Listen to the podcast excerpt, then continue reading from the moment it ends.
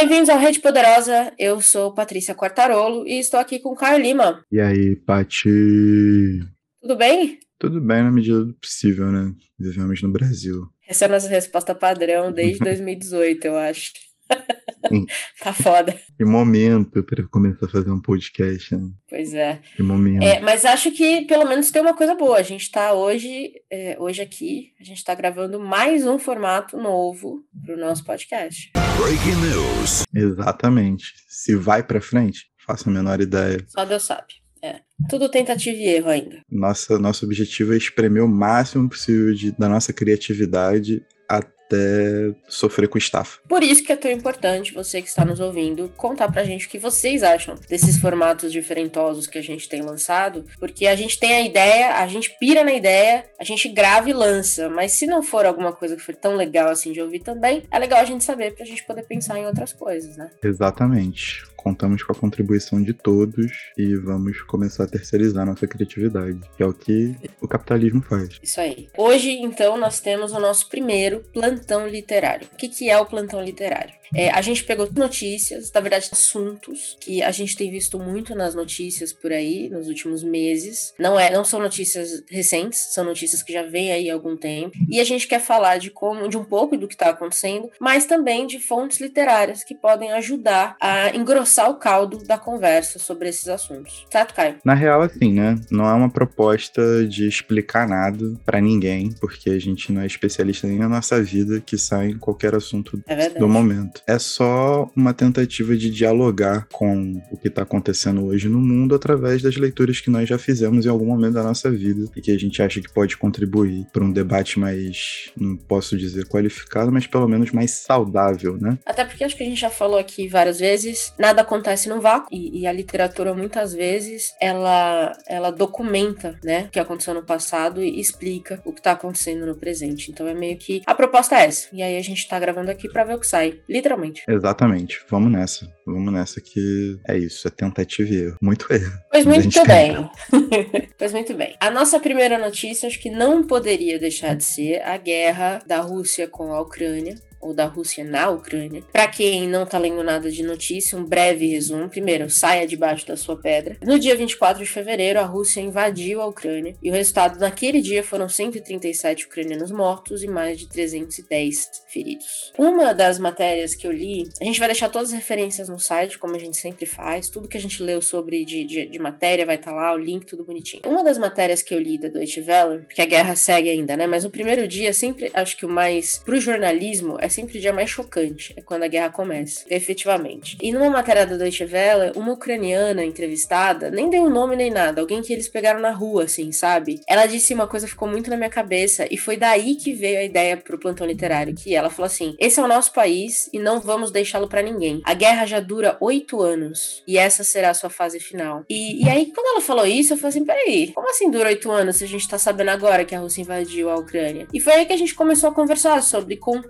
contextos sobre a história, sobre o peso né, da, da diplomacia atual e como é que a gente poderia entender melhor tudo que levou à decisão do Putin de invadir a Ucrânia. É, acho que esse é um resumo bem, bem high level. Algo a acrescentar nisso? Não, eu acho que durante as nossas indicações a gente acaba pintando vários quadros diferentes, então que deixa só, deixa fluir. Boa. Então quando eu vi essa notícia, eu fui olhar o que aconteceu na, na Ucrânia em 2014. Falei, bom, tá bom, oito anos atrás, o que que tava acontecendo? E bom, bastante coisa aconteceu na Ucrânia em 2014. É, e na verdade ali também começaram as acusações de nazismo, fascismo e antissemitismo do Putin à Ucrânia. É, se tornaram meio padrão no discurso dele. No dia 22 de fevereiro de 2014 caiu o governo do presidente Yanukovych, que era, é, era foi um grande protesto nas ruas e ele era aliado, né? Ele era próximo do Putin. E aí minha primeira recomendação aqui, eu quero recomendar um documentário que eu vi na verdade há pouco tempo e eu lembrei dele, a gente tava conversando outro dia e eu lembrava, eu tinha visto alguma coisa sobre e finalmente eu achei, que chama Winter on Fire, que é literalmente um documentário que acompanhou os protestos para derrubar o Yanukovych. Era, o que era para ser um protesto estudantil virou 93 dias de protestos extremamente violentos. E, e, o, e o documentário mostra isso, entrevista os protestantes, entrevista todo mundo que tava lá no meio, com alguns pontos de vista bem claros do que, do que o povo queria, do que o povo ucraniano queria. Então aqui já vai minha primeira recomendação para quem quiser entender um pouquinho do que é essa guerra de oito anos que, que essa ucraniana comentou. Ali foi o grande estopim do, do ranço, eu diria. Mas não o único, mas o grande estopim, vamos dizer assim, a última gota do balde, talvez. Ali, essa região, todas essas repúblicas do leste europeu, não só do leste europeu, né, mas tipo, todo, toda a Europa, na verdade, ela é formada de grandes burgos que foram sendo conglomerados e aquela região ali, particularmente, ela é muito complicada nesse quesito território, né, cara? Demais. Mas em 2014 realmente houve um arrefecimento dessas, dessas forças. É aquela parada de tipo, sim, o Putin não tá correto em falar de uma ascensão fascista na Ucrânia, porém, não se pode colocar os ataques, tipo, os ataques sofridos continuamente, principalmente agora, né? Porque é bem óbvio que a Rússia vai, trucidar a Ucrânia de, de qualquer forma. Tipo, não tem como competir e a OTAN largou a Ucrânia à beira do abismo. Deu uns milhões de dólares lá e algumas armas velhas e vai lá, vai pra guerra, irmão. Então, não tem como colocar com correção o que o Putin faz em relação ao grande império russo que ele deseja há tanto tempo retomar, né? Ele dá sinais disso desde que assumiu o poder, desde antes de assumir o poder, na real, nos discursos dele. Uma tentativa de reescritura da história muito forte, ainda mantendo símbolos, e aí, né, o fantasma do comunismo reacende, ainda mantendo símbolos de glória soviéticos que não tem como ser apagados, mas na tentativa de restaurar um poder centralizador muito forte. E eu acho que ele deu o primeiro passo, ele deu o primeiro tiro e continua justificando essa parada, sacou? É uma ameaça real, né? Ele se, ele se coloca como uma força, que era o que a gente até estava conversando, ele se coloca como uma força incontornável no jogo político hoje. Ninguém deixa de levar a Rússia a sério, mas agora ele se colocou militarmente no fronte da parada. A minha próxima recomendação, que eu já vou encaixar aqui, é, a gente fala muito desse, desse ressentimento, né, que ele tem, da, da, da perda do, do, talvez, do status russo no mundo, né, de ser um grande player político, econômico. Militar, ele é um grande player, a gente não pode negar, acho que é o terceiro maior exército do mundo, depois da China e dos Estados Unidos. Então, não temos como negar. Ok. Mas um, um livro que eu acho que também explica um pouco desse ressentimento, O Fim do Homem Soviético, da Svetlana Alexievich. Então, ela vai entrevistar pessoas que passaram pelo, que viveram a União Soviética e viveram o fim da União Soviética, que foi tão marcante quando o surgimento dela foi, foi a queda. E ela, e ela, e ela é muito clara, né? Como todo livro dela, ela se retira das histórias e deixa que as pessoas contem as próprias histórias. Então tem de tudo. Tem quem amou o fim e tá super feliz, tem quem tá puto, tem quem se beneficiava do governo, tem quem tá passando fome, tem de tudo. Como todo império que cai, tem o resquício de quem se beneficia que perde, tem quem ganha, porque mesmo com essa guerra tem quem ganha também, né? Alguém tá assumindo, vamos ver se vocês chutam quem é, alguém está assumindo os contratos que antes eram russos de gás da Europa e vai ganhar muito dinheiro com isso. Ah, foi a mesma coisa com a queda da União Soviética. Às custas da destruição de um país inteiro, né? Porque dessa vez não Exatamente. foi os Estados Unidos bombardeando a Líbia, por exemplo. Foi os Estados Unidos deixando outro país fazê-lo. Exatamente. Porque se tem um país que pode parar essa essa conversa toda aqui é os Estados Unidos. Sim. Tanto que tem muita uhum. gente, quando começou a guerra, começou a conversa de uma nova guerra fria que talvez se tornasse quente muito mais rápido do que antes. Mas os americanos não vão entrar nisso, porque a Ucrânia para eles não é tão relevante assim. Mas eu acho que o fim do homem soviético ajuda a entender essa mentalidade do, do, do Putin, de onde vem esse ressentimento, que para mim é muito antes da União Soviética. É, acho que eu comentei com você. Para mim, o que ele quer é um czarismo, ele quer ser um czar. Ele Perfeito. não quer ser o Lenin, ele quer ser o Nicolau, é, sei lá, terceiro, segundo, um deles. Ele quer ser um czar, ele não quer ser um, um, um, presidente. Então, assim, eu acho que é isso, eu acho que esse livro ajuda muito nessa compreensão. E Svetlana é Svetlana. Então, assim, sinta a dor e vá viver com ela. Basicamente é isso que ela faz. Eu acho perfeita a sua indicação e eu gostaria de dar minhas indicações baseado nessa, nessa sua fala, mas olhando para o passado, bem para o passado, uhum. século XIX, né? Foi quando Gogol Tolstói, no século XX já, o Babel, escreveram muito sobre a região de Ucrânia, Odessa, onde é Crimeia hoje, né? Então você tem Taras Bulba, Kadimurá, os cossacos, que foi um, um embrião para Guerra e Paz. No Campo da Honra e outros contos, Contos de Odessa, Exército de Cavalaria. Todos esses livros têm nessa região seu centro de acontecimentos. Todos eles foram inspira inspirados em disputas que estavam acontecendo, né? E isso é muito importante para a gente entender o que está acontecendo agora, porque boa parte desses conflitos também acontecem por razões étnicas. A ascensão nazista acontece acontece por uma razão étnica. Né? As principais regiões atacadas que o Putin queria anexar são justamente regiões onde existem os gran-russos, que seria a principal etnia russa, e eles vêm sendo há 14, 15 anos massacrados por grupos neonazistas. Lembrando que pessoas como Sarah Winter, por exemplo, foram para a Ucrânia treinar técnicas paramilitares de combate em guerra civil, sacou? Então, tipo, a gente não tá falando de bo bobeirinha aqui, a gente tá falando de coisa muito grave, muito séria, sim. Exato. Essas disputas, elas vão se reaquecendo no tempo a partir de situações políticas que são muito mal resolvidas e às vezes me parece que propositalmente mal resolvidas, né? Porque esses avanços da Ucrânia, esses anos todos, né, estão muito ligados também ao avanço da OTAN no leste europeu. Então acaba que as tensões e, e o surgimento e, o,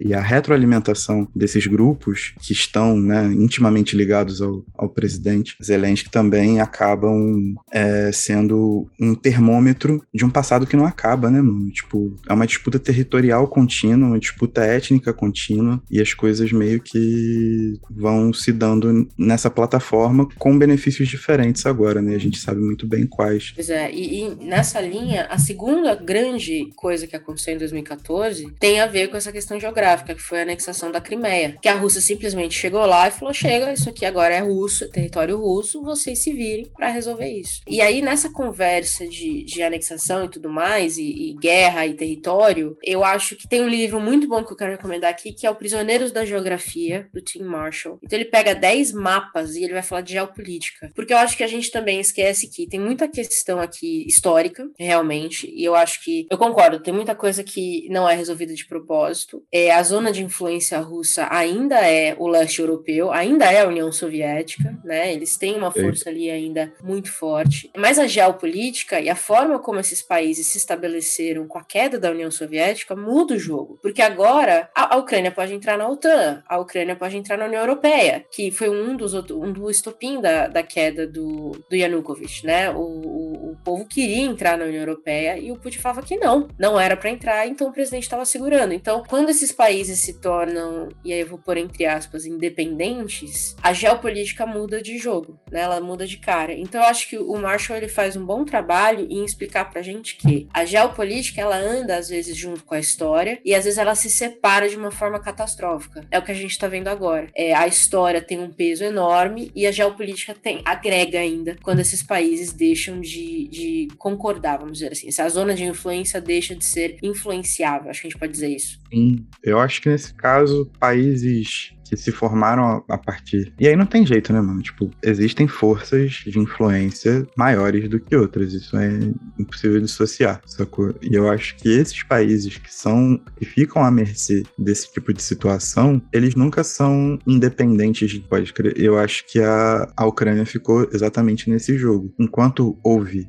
essa, essa coadunação em relação a Putin, por exemplo, as coisas estavam territorialmente muito estáveis. Depois disso, o caldo desandou e a aproximação com a OTAN, que se expandiu pelo leste europeu de maneira bastante, bastante ostensiva, foi sendo interpretada como um ataque e de repente a Ucrânia teve que assumir o lado dela, sacou? Só que o problema é que a única, a única força que perde nesse jogo todo é a própria Ucrânia, que tá vendo pessoas morrerem tempo inteiro. Um país destruído. Fraco. É o elo fraco, sacou? A Rússia, os acordos comerciais que a Rússia tem, ou vão ser segurados por um tratado de cavalheiros com a China e com toda a parte do leste asiático, às vezes com o Oriente Médio, onde eles também têm muita, muita força de comercial, né? E muita força política. Muitas das vezes o que estava sendo discutido até o momento com a, com a própria Europa, sabe qual é? Você chegou a ler o ensaio que o Putin lançou em julho de 2021? Não. Não. Eu vou deixar um, um, link lá pro pessoal também. Óbvio que quando a gente tá lendo isso, a gente tá dependendo da tradução de alguém desse ensaio, mas ensaio saiu dia 12 de julho de 2021. Então, seis, sete meses, oito antes dele efetivamente invadir a Ucrânia. E o, e o título era Sobre a Unidade Histórica de Russos e Ucranianos. Tem um termo que aparece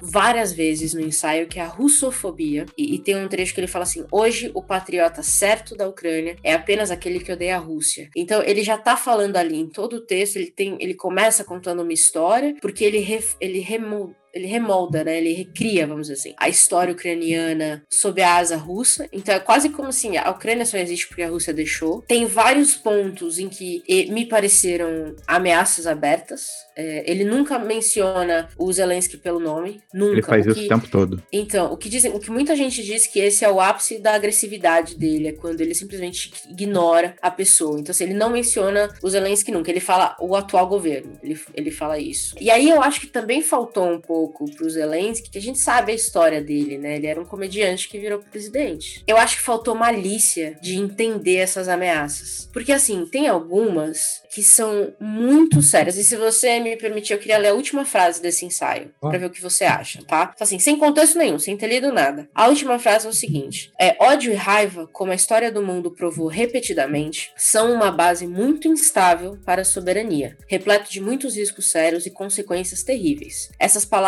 podem ser percebidas por algumas pessoas com hostilidade. Eles podem ser interpretados de muitas maneiras possíveis. No entanto, muitas pessoas vão me ouvir e direi uma coisa: a Rússia nunca foi e nunca será anti-Ucrânia.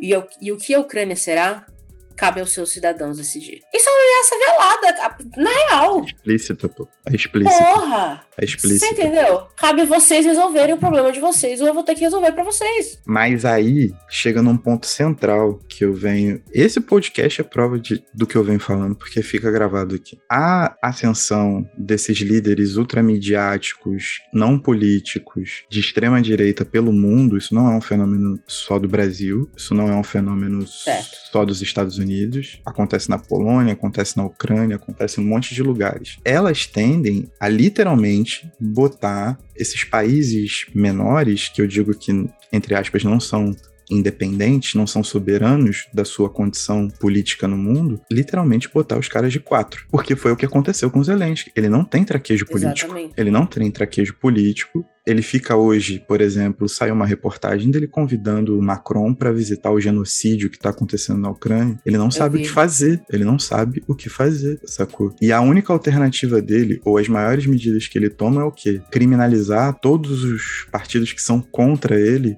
inclusive criminalizando os partidos de esquerda que se posicionam contra a Rússia, mas também tem uma postura crítica a ele por, por ser um, um nazista, sabe qual é? Ele não sabe perseguir nada além dos inimigos locais. Isso é uma prática comum e isso está levando vários países à ruína. A Ucrânia talvez seja o primeiro exemplo do que vai acontecer com muitas outras nações dentro em breve, mano. Você vê, a gente viu isso no Brasil também, com, com um presidente sem traquejo político que queimou a gente com alguns dos nossos principais parceiros comerciais. A China, aquela, aquela coisa de você ter que correr para apagar incêndio com a China porque o filho falou alguma coisa no Twitter é absolutamente proveniente de uma comédia pastelão, sabe? Não de um país país sério. Porque um presidente que conhece as nossas relações diplomáticas não faria isso, não é mesmo? O mundo esperando insumo da, da China para vacina, o nosso maior comprador hoje de quase tudo que a gente vende, e, e você não pode quebrar uma relação como essa. E eu acho que se você ler todo essa, esse ensaio do Putin, uma coisa é inegável: ele é um animal político. E ele é um animal político feroz. Assim, a carta é recheada desse tipo de ameaça. É recheada. Não precisa nem ser, eu diria, russo-ucraniano para entender o que tá ali. Então, assim, ele publicou isso em julho de 2021. Era a hora do Zelensky falar: peraí, acho que, acho que a gente precisa sentar numa mesa para conversar. E faltou esse traquejo diplomático, sabe? Faltou alguém vir e falar assim: cara, acho que vai escalar. Ali, nessa carta, ele já mencionou, o Putin já mencionava a OTAN, já mencionava a ONU, já falava de nazismo na Ucrânia. Todos os argumentos que ele tá jogando agora já estavam aqui. Já dava para ter começado a mitigar alguma coisa, sabe? Não que não fosse acontecer, a gente nunca vai saber. Não que não fosse acontecer, pode ser que sim. Mas pelo menos teria mostrado da Ucrânia a busca por um, um por um, eu não vou dizer acordo, porque eu também não sei se tem acordo com o Putin, tá? A busca por um diálogo. E, e o Zelensky não fez muita coisa, né? Cara, na pior das hipóteses, você protege teu povo, mano. Exatamente. Sacou? Você cria zonas de exclusão, você vai conversando com a União Europeia para abrigar refugiados e desocupar o país o máximo possível, pelo menos os grandes centros comerciais industriais, né, e, e, e, produtivos, que é o principal que vai ser atacado sempre, sacou? Você cria pelo menos um, uma rota de fuga para você mitigar as perdas, né, uma política de redução de danos. Mas nem isso foi feito, tipo, ele tancou o Putin achando que estava tancando um adversário político dele da eleição. E não é assim, mano.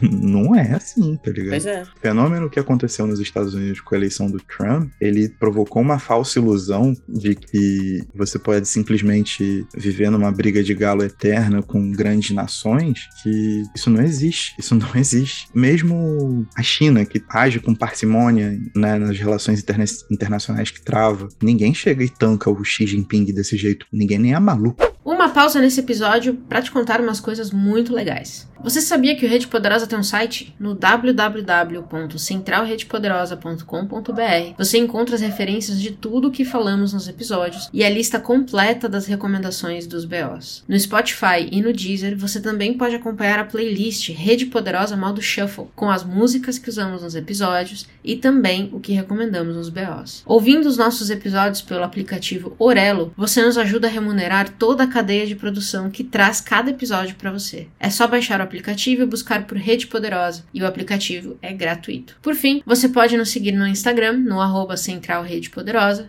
para saber tudo o que está para sair, ver os posts especiais que eu e o Caio preparamos toda semana e ainda teremos uma caixinha de pergunta toda terça-feira para você comentar e perguntar o que quiser. Nós responderemos e comentaremos os envios nos episódios do Chá Revelação. E agora, de volta à programação normal. E outra coisa, né? É, o choque, eu vou dizer principalmente dos americanos médios, que eu tô acompanhando algumas conversas, é, nos crimes de guerra da Rússia na Ucrânia, só provam que a gente escolhe as guerras que a gente acompanha, né? Porque tudo que ele que o Putin tá fazendo na Ucrânia, ele já fez na Síria anos atrás. É exata, as táticas são exatamente as mesmas. É explodir hospital, é explodir escola, é explodir museu, é exatamente a mesma coisa que ele fez na Síria. E a ONU não fez nada, né? Eu vi até algumas matérias falando que a ONU tá, tá em xeque, né? Pra que, que ela existe? Ela não consegue segurar porra nenhuma. É, o que eu acho que é uma pergunta muito justa nesse momento. Mas assim, não tem como ficar chocado. De novo, para mim, quem tá chocado com o Putin invadindo qualquer lugar, não tá acompanhando nada do que tá acontecendo. Porque ele, ele, ele tá avisando que tá fazendo. Ele fez já esse tipo de coisa na Síria, ele tá avisando a Ucrânia que tá puto desde 2014. Então a gente tem um problema muito, muito claro aqui, e eu acho que também serve para emputecer ele ainda mais, é de ninguém levar a sério. É aquela parada. Com o poder de fogo que esse maluco tem na mão, com a zona de influência que ele tem, você ficar tancando o maluco assim, não é bom negócio. Nunca foi, nunca será, sabe? O que eu Exato. acho um, um absurdo também, eu fico pensando muito em como isso foi, obviamente, né, em relação ao, ao, que a gente escolhe ver do conflito, ou como a gente escolhe ver, ou como a gente elenca o conflito, a gente não pode tirar a, a importância de que o mundo é uma zona em guerra, principalmente o terceiro mundo sacou? Então a América Latina é uma zona de guerra nas cidades o tempo todo, sem parar, todo dia. Muitas mortes, muitas mortes, muitas mortes, muitas mortes. A gente vê o Estado de Israel cometer genocídio contra os palestinos todo santo dia há 70 anos, sacou? Isso vira notícia quando existe um atentado um pouco maior, ou que pega o prédio da Al Jazeera, ou, sabe, alguma coisa muito. Sim, é extraordinária, assim, ou o ataque foi direcionado a um avião diplomático que não tinha nada a ver com a história. A gente viu no mesmo dia em que a, a Ucrânia estava sendo invadida, os Estados Unidos orquestrarem uma ação contra Camarões, explodindo bombas de maneira criminosa no país. Enfim, tipo, o mundo é uma zona de guerra. Não, não dá para se iludir também com, com o idealismo de uma paz humanitária a partir de um desfecho minimamente razoável para o que está acontecendo na Ucrânia hoje, sacou? O mundo continua em guerra o tempo todo. A gente, obviamente, é lamentável tudo o que está acontecendo, não preciso nem repetir isso. Mas a gente vive num país, por exemplo, que mata 60 mil pessoas por ano. Isso é mais do que a grande maioria das guerras que acontecem no mundo inteiro. Então, tipo, é doideira. Assim, é, as implicações geopolíticas disso, os, os domínios geopolíticos disso, são catastróficos, são enormes, deixam muitas cicatrizes. Mas também não dá para se iludir com o que acontece com o mundo, mano. Se você não vê que você vive num mundo em zona de guerra, pô, não sei em que mundo você tá. Você mudou pra Disney, sacou? Então, é isso. Vai lá ver o Pateta. Na verdade, essa conversa de reescrever a história, ou só ver a história que a gente quer, ou tá na nossa bolha onde certas coisas não estão acontecendo, me fez pensar em dois livros de ficção muito famosos, mas que eu também acho que, que lendo eles nesse momento, a gente teria uma visão bem, bem dolorida do mundo. Um é óbvio, 1984, né? Que o mundo existe de acordo com o que o, o grande irmão diz que existe. E o outro é o Fahrenheit 451, onde a história do mundo só é contada por quem lembra da história. Porque quem já esqueceu tá vivendo um mundo que é, de, é contado para eles. É, então foram dois livros que eu pensei muito, principalmente lendo esse, esse artigo do Putin, que é essa ele recriando a história ucraniana do ponto de vista russo, me fez pensar muito nesses dois livros, assim, essa agressão de tirar a história de um povo, sabe? De, de... Porque é muito agressivo você dizer vocês só existem porque a gente deixou. É pesado, né? Vocês não têm autonomia nenhuma, né? Vocês são russos porque é o que a gente quer. É, é muito forte. Eu acho que esses dois livros, para mim, quando eu li, eu tive essa impressão do, do, grande poder, assim, que um peso que tem um poder que te, que te oprime mesmo, assim, que tira tudo de você, sabe? Cara, são zonas que elas têm retirado a sua identidade, sua cultura de qualquer forma. É, porra, é doideira porque nesses meios se manifestam meios de resistência que são louváveis, ao mesmo tempo dão abertura a meios de ufanismo, né, de nacionalismo, que são completamente execráveis também, né? Você cria o, o, o nós contra eles de uma forma muito violenta e a gente já sabe no que isso dá na história, por várias e várias e várias maneiras. Cara, é uma situação que exige um prisma muito grande para que a gente consiga compreender a real dimensão de como isso afeta a nossa visão de mundo, na real. Porque essa guerra me fez ver um debate na Globo News e achar a única pessoa um pouquinho mais razoável na mesa o Guga Chakra. Exato. Não sei, tipo, a gente vive meio que. A gente já vive numa distopia, de qualquer forma, sacou? É muito pesado isso, é muito. É muito, é muito intenso. E a, o bombardeamento de informações falsas, inclusive, né? Porque hoje, na verdade, parece que não existe informação verdadeira, na real. Você tem que desconfiar absolutamente de tudo. Muito difícil. Sacou? Muito difícil. E é muito difícil você conseguir encontrar análises ponderadas, é, você encontrar fontes de informação, historiadores que sejam realmente, que estejam a par e que estudem a região. Principalmente aqui no Brasil, né, uma região que a gente, existem muitas pessoas especializadas, assim, tipo, em União Soviética e tudo mais, mas esses países todos que vieram, né, e se tornaram satélites da Rússia nesses últimos 30 anos, tem pouca gente que vai no fundo da parada, tipo, é a mesma coisa você pedir, sei lá, a história do Cazaquistão a história do Chipre, sacou? Não tem tantos especialistas assim. Isso também é complicado. Bom, enfim, são muitos fatores, muitos fatores. Todos eles são meio desesperadores, na real. Um dos fatores, né, um dos motivos que o Putin está usando abertamente para ter invadido a Ucrânia é o aumento do, de grupos neonazistas no país. Ele disse isso, né, que ele está denazificando a Ucrânia. Ele é o grande salvador da Ucrânia. Mas a verdade, eu fiquei pensando nisso depois, eu falei assim, cara, mas se isso fosse verdade, ele ia ter que invadir muitos países, né? Porque a Turquia é hoje, tá na mão da extrema-direita, o Brasil tá na mão da extrema-direita. Tô dando ideia é, Os ele. Estados Unidos os Estados Unidos tiveram uma passeata nazista em público, aberta. Então, assim, se é esse realmente o argumento dele, se, eles têm, se ele tem essa real preocupação, eu acho que essa conversa é muito mais abrangente, não é mesmo? No texto que ele, que ele escreveu em 2021, ele fala disso e agora tem sido um dos maiores argumentos dele, mas não se sustenta, assim. Tem uma matéria que eu, assisti, que eu vi, acho que na BBC, de novo, vou deixar o link lá tudo bonitinho para vocês. Eles conversaram com o Andrew Trauman, que é o professor de RI da Unicuritiba, e, e, ele falou assim: olha, o que tem de nazista na Ucrânia é o que tem de nazista na Europa, porque é um, é um fenômeno que está voltando, está crescendo em todos os países. A gente está vendo esse aumento, a gente está vendo mais conversas sobre isso hoje. E ele falou: olha, inclusive os nazistas que existem na Rússia, que não são combatidos pelo Putin. Então, é um argumento muito maluco, mas ele está usando essa, esse, essa quebra do mundo em extremos, né? Se você não é a favor disso, você é obrigado a ser contra aquilo, para tentar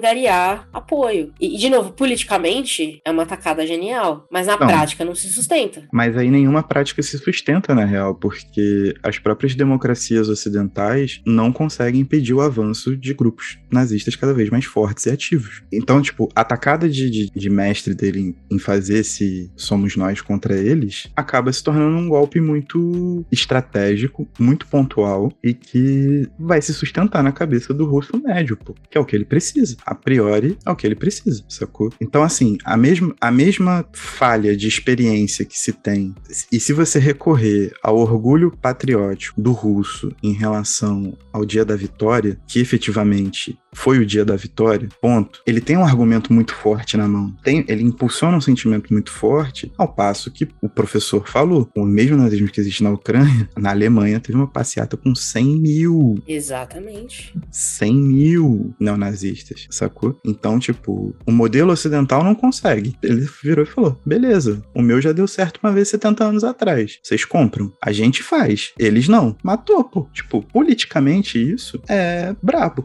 com o terceiro maior exército do mundo na mão, sabe? É. É uma carta que você joga tem muita chance de dar certo. E é nessa onda que eu vou recomendar. Minha, minha última recomendação para esse assunto é um livro que fala da, da resistência ucraniana aos nazistas na época da Segunda Guerra Mundial. É, e também envolve futebol. Então, quem tá achando tudo muito chato nessa conversa, mas gosta de futebol, tá aí a dica para vocês. É, o livro chama Futebol e Guerra, do Andy Dugan. Acho que você vai achar só em sebos, pelo que eu, que eu tenho olhado. Mas é um baita livro que fala exatamente disso, de quando a Lufthansa A Lufthansa, a Luftwaffe, a Luftwaffe, não sei, não lembro como chama, é, chegou na Ucrânia e eles queriam agendar uma, um jogo de futebol contra o grande Dinamo de Kiev, na época, os maiores times da Europa. O time já tinha desbandado por causa da guerra, então muitos deles estavam trabalhando, tipo, como padeiros, manja, os caras eram super conhecidos e foram trabalhar como padeiros e pedreiros e afins. Juntaram o time de novo para esse jogo específico. E é óbvio que eles tinham que perder, né? A, a regra tava, tava dada ali. Eles tinham que entregar o jogo. E eles se recusaram. E aí coisas terríveis aconteceram depois, mas eles se tornaram ali o símbolo desse, desse dessa resistência ucraniana aos nazistas. Então eu acho que é, é um livro legal para quem, para quem também quer entender como a guerra chegou na Ucrânia, porque não foi exatamente igual é, no resto da União, da União Soviética, né? Então vale a pena ler. E eu acho que para mim, assim, esse é um assunto muito intenso. Acha que você deu a letra no começo, que assim, a gente não vai resolver o assunto aqui e também a gente não vai conseguir explicar todos os,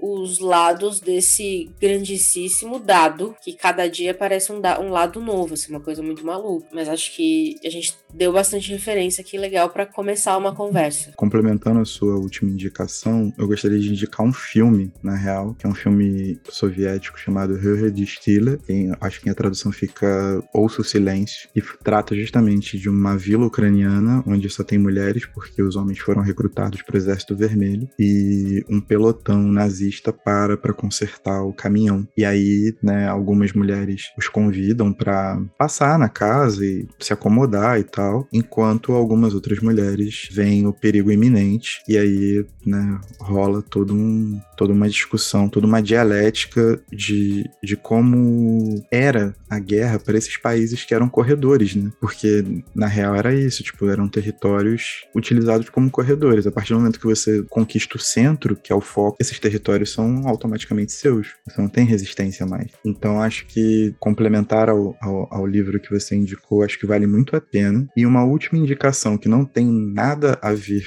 com o leste europeu, mas que eu acho que sempre vale a pena dar uma olhada para a gente entender onde está a raiz de uma luta antinazista, antifascista, anticolonialista, de maneira internacionalista, né? E não usar a luta contra nazistas como pretexto para guerra por si só e para a reescritura de uma história que, que lava boa parte do seu povo em sangue, é o discurso sobre o colonialismo do Césaire, martinicano, que fala justamente que a Europa se compadeceu tanto do nazismo e, e, e, viu tanto o nazismo como um grande mal, quando ela precisava só ter olhado para as colônias 300 anos antes, que é exatamente o que eles faziam, sacou? Eu acho que a partir de, da leitura do, do Aimé a gente começa a entender, pelo menos, como olhar para esse tipo de, de, de confronto, sabe? Onde realmente os lados, nenhum dos lados se apresenta de maneira positiva ou mais justa, só existem perdedores aí, que são as pessoas desabrigadas, refugiadas, as que morreram, que perderam seus parentes, principalmente, né, crianças, assim, sempre a parte mais triste, né? Perderam o futuro, cidades destruídas, história apagada, sabe, monumentos, todo, tudo aquilo que também é simbólico para a cultura acaba morrendo. Enfim, um desastre só. Então, eu sempre deixo essa dica, tipo, é um pouco tangencial, mas eu acho que ajuda a compreender de que lado ficar quando o assunto for por esse. Pode crer? Bom, a lista de referências literárias e, e aí tem um documentário, tem um filme, tem ficção, tem não ficção, tem de tudo aqui que a gente tentou trazer para vocês para falar um pouquinho da Rússia e Ucrânia, da relação Rússia-Ucrânia, que a guerra é só um pedacinho dessa relação que vem aí de séculos e séculos. E, de novo, esperamos que vocês tenham gostado desse novo quadro, vamos chamar assim, aqui do nosso podcast. É isso. E contem com a gente para adaptar com coisas que a gente não conhece muito, que é isso que a gente faz aqui. é um podcast sobre literatura. Pois muito bem. Temos o episódio? Temos o episódio. E tchau. Tchau.